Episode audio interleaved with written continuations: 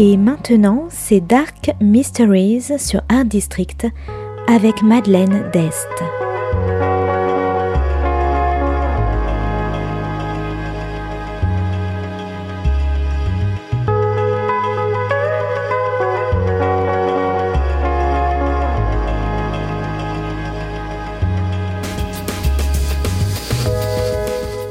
Welcome to Dark Mysteries, a book review show devoted to crime, mysteries, thrillers, and the dark side of human nature.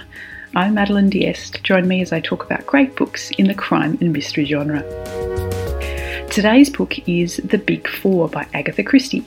First published in 1927 by William Collins and Sons, today's book is all about global conspiracies, organised crime, and a little Belgian detective named Hercule Poirot.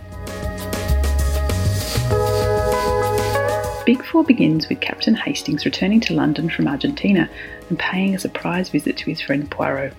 However, Poirot himself is packing for a detective assignment in South America and is about to leave his rooms when a strange, sick man climbs in through his window. The man is covered in mud and muttering about a secret society called the Big Four, and then he promptly dies.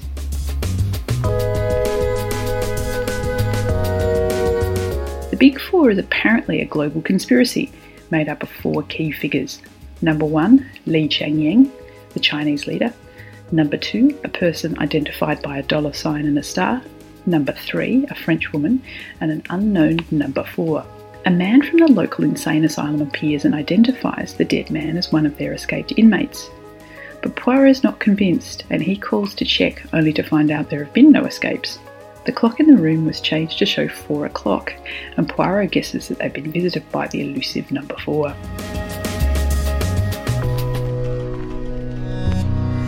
Poirot and Hastings continue their investigations, which lead to espionage, stolen secrets, and missing scientists.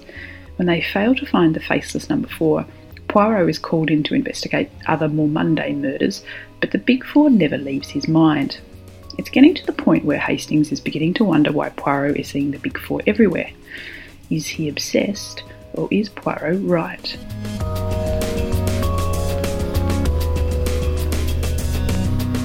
Now, The Big Four is a rather strange book.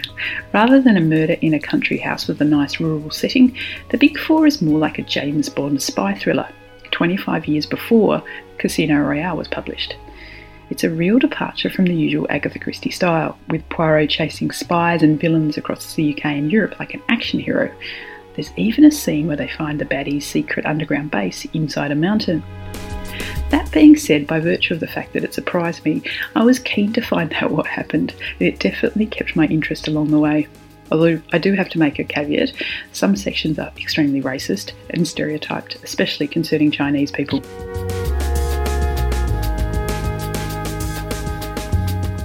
Poirot is dogged in his determination to find out the true identity of Number Four, who seems to be a master of disguise, while everyone plays Captain Hastings for the fool that he is.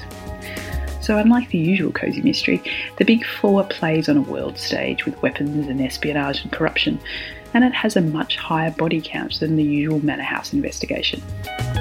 All in all, the Big Four was a bit silly, but it was great fun.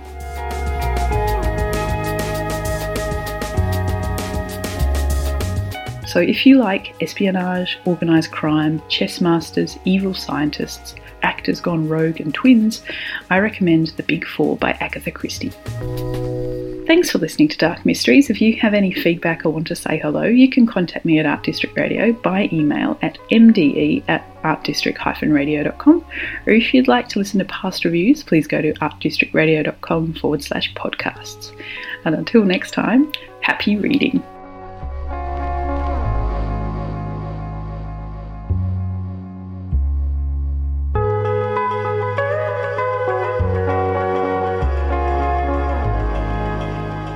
C'était Dark Mysteries sur Art District, la chronique en anglais de Madeleine Dest qui nous vient directement d'Australie.